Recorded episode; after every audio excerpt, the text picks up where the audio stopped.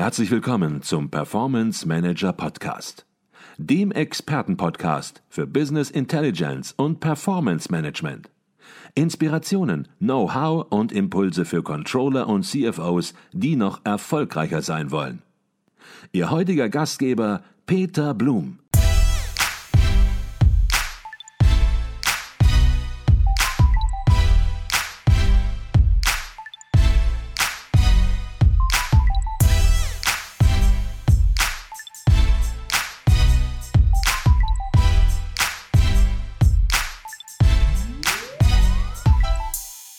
Herzlich willkommen im Performance Manager Podcast. Mein Name ist Peter Blum. Ich bin auf dem Stuttgarter Controlling und Management Forum 2022 und bei mir ist Professor Dr. Heinz-Jörg Fuhrmann.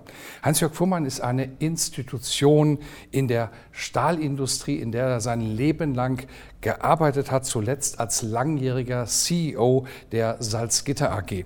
Als absoluter Kenner der Branche berät er heute bei Horvath und Partner als Senior Advisor und ist auch sonst noch durch viele weitere Mandate im Ruhestand sehr aktiv. Bevor wir über das Thema seines Vortrags sprechen, zunächst mal herzlich willkommen bei uns im Performance Manager Podcast Heinz-Jörg Fuhrmann. Ja, vielen Dank.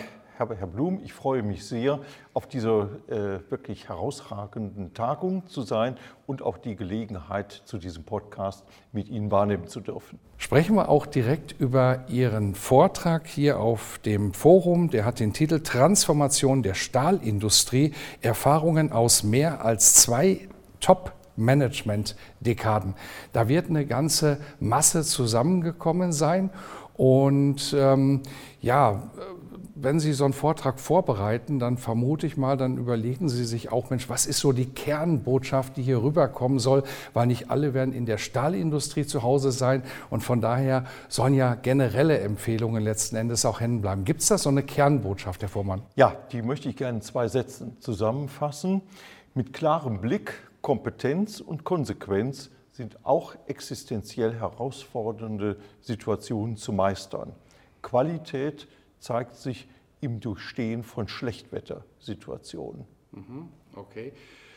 Da werden wir bestimmt gleich noch mal ein bisschen detaillierter in diesen Hintergrund einsteigen, den Sie aufgemacht haben. Vielleicht fangen wir aber noch mal vorne an beim Salzgitter-Konzern, über den Sie heute auch gesprochen haben.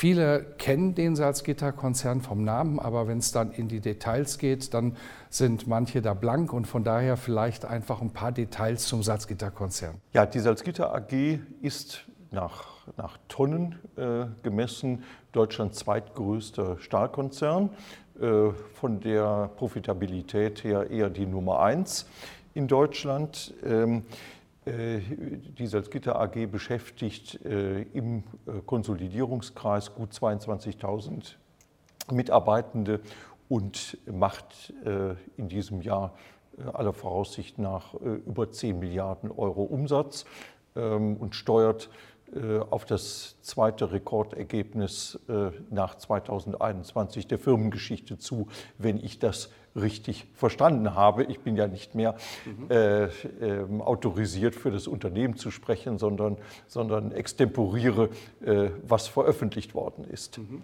Okay.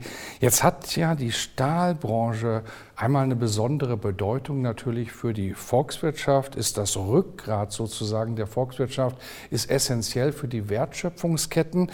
Auf der anderen Seite haftet der Stahlindustrie natürlich immer irgendwo auch noch so ein bisschen der Ruf an, nicht beweglich zu sein. Wie würden Sie das sehen? Ist dieser Ruf eigentlich heute noch gerechtfertigt? Nein, das ist er überhaupt nicht. Und das ist er auch in den letzten drei Jahrzehnten nicht gewesen, denn äh, die äh, Stahlunternehmen ähm, in der Europäischen Union, insbesondere in Deutschland, weil äh, nie subventioniert im Unterschied zum EU-Ausland, hatten sich mehrfach neu zu erfinden. Mhm. Und, das, und das haben sie mit Schmerzen, aber mit Erfolg jedenfalls ganz überwiegend hinter sich gebracht. Mhm, und das reklamiere ich somit nicht nur für die Salzgitter AG, sondern das darf ich auch für manche Wettbewerber tun. Mhm, okay, ich glaube, da haben Sie auch recht und Sie sind da im Vortrag ja auch sehr detailliert drauf eingegangen, haben die Treiber von Transformationen und Disruption in der Stahlbranche ja in den letzten 50 Jahren beschrieben und da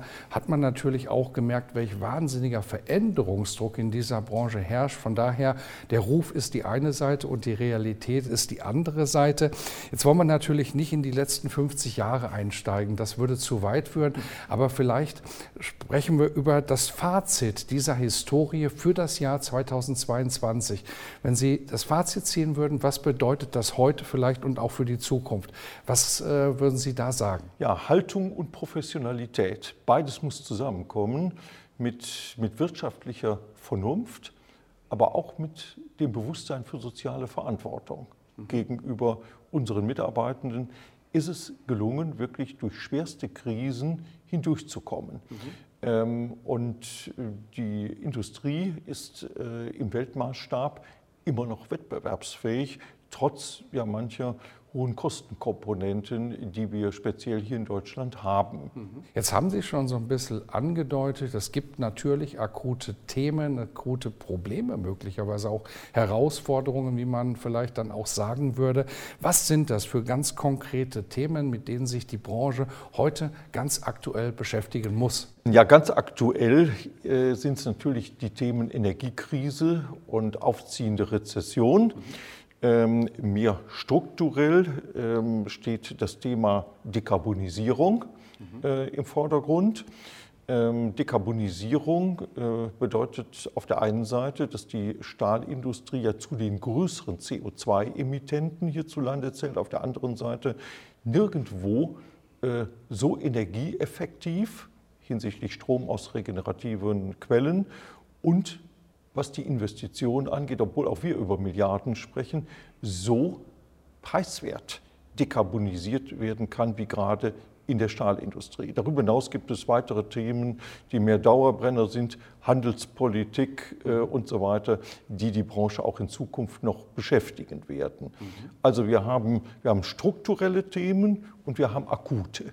Okay, jetzt haben wir über die aktuellen Themen gesprochen. Wenn Sie nun so ein bisschen nach vorne blicken, vielleicht in die ganze Dekade rein, die ja im Prinzip noch vor uns liegt.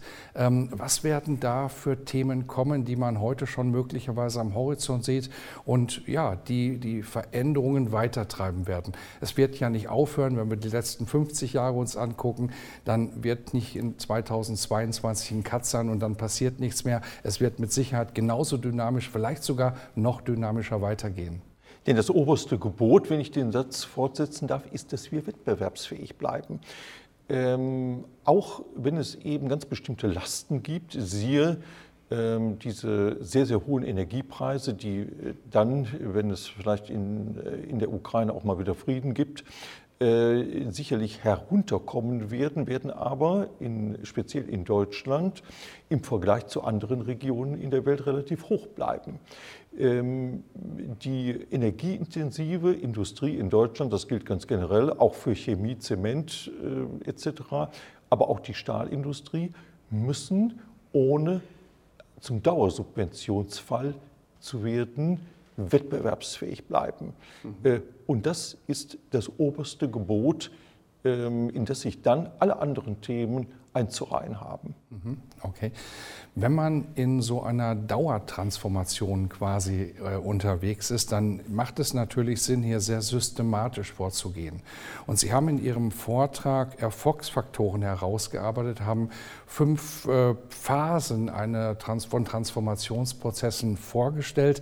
Die wollen wir jetzt hier nicht alle wiederholen, das wird deutlich zu weit führen. Aber was vielleicht ganz interessant ist, weil wir ja hier auf dem Stuttgarter Controlling und Management Forum unterwegs sind und natürlich auch einen starken Controlling-Bezug haben.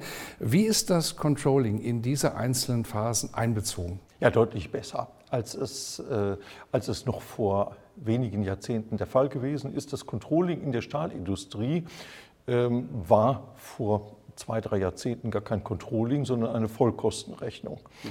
Und ähm, verstand sich auch nicht als Managementfaktor Und wenn ich das mal wirklich auf die Jetztzeit beziehe, dann hat hier ungeheuer viel stattgefunden. Aber die Welt ändert sich. Äh, wir sind, glaube ich, gut ähm, in der Industrie aufgestellt. Aber äh, es gibt ja auch Chancen und Möglichkeiten, die beispielsweise auch aus dem Thema Digitalisierung erwachsen. Mhm. Die müssen eben auch umgesetzt werden, um noch leistungsfähiger, noch aktueller, noch transparenter zu werden. Mhm. Okay, also Sie sagen, das Controlling ist einbezogen, ist heute schon einbezogen. Das kann wahrscheinlich auch noch immer besser werden. Und ja. wenn Sie so ein bisschen auch vielleicht auf Ihre Zeit im Salzgitter-Konzern zurückschauen und Sie sagen, Sie sind natürlich nicht mehr autorisiert zu sprechen und wollen natürlich auch jetzt nicht rückwirkend kluge Verbesserungsvorschläge machen. Aber vielleicht das mal generell ähm, gesehen, was sind denn aus Ihrer Erfahrung die Verbesserungsmöglichkeiten aus dem Controlling-Bereich, um diese Transformationsprozesse möglicherweise noch besser begleiten zu können in der Zukunft? Ja, ohne Anspruch auf absolute Vollständigkeit äh, in der berühmten Nussschale. Es ist das Setzen realistischer Ziele ähm, auf der Basis einer guten Kenntnis des eigenen Unternehmens, der harten wie auch der weichen Seite, seiner Stärken und seiner Schwächen. Mhm. Ähm, und dann mit einem Gefühl dafür, wo mein Unternehmen hinsichtlich seiner Prozesse, aber auch hinsichtlich seiner Produkte äh, im Wettbewerb so steht, ähm, diese realistischen Ziele mit äh, Konsequenz und mit, mit großer Management-Attention bis zum Abschluss des Projektes, nicht nur ähm, bei der Ingangsetzung verfolgen. Mhm. Ich glaube, da steckte ganz viel drin. Da könnte man wahrscheinlich in die einzelnen Wörter noch tiefer einsteigen. Ich habe verstanden, mit großer Management-Attention soll das Controlling agieren. Das heißt halt natürlich auch, das Geschäftsmodell muss verstanden werden. Man muss vielleicht, wenn man in die Stahlindustrie reinbringt, sogar auch ein bisschen ja, physikalische Vorgänge verstehen, Prozesse verstehen, weil ansonsten Absolut. wird man hier kaum mit. Sonst redet können. man aneinander vorbei und das führt dann nicht nur zu sachlichen, sondern ja auch manchmal zu emotional unterlegten Differenzen und das ist eigentlich unnötig. Mhm. Insofern tatsächlich, äh, es muss einen, einen Überdeckungsbereich des gemeinsamen Wissens geben. Mhm. Wunderbar. Das war Professor Dr. Heinz-Jörg Fuhrmann, ehemaliger CEO der Salzgitter AG, nun Senior Advisor bei Horvath und Partner. Herzlichen Dank für diesen Podcast. Ich danke Ihnen.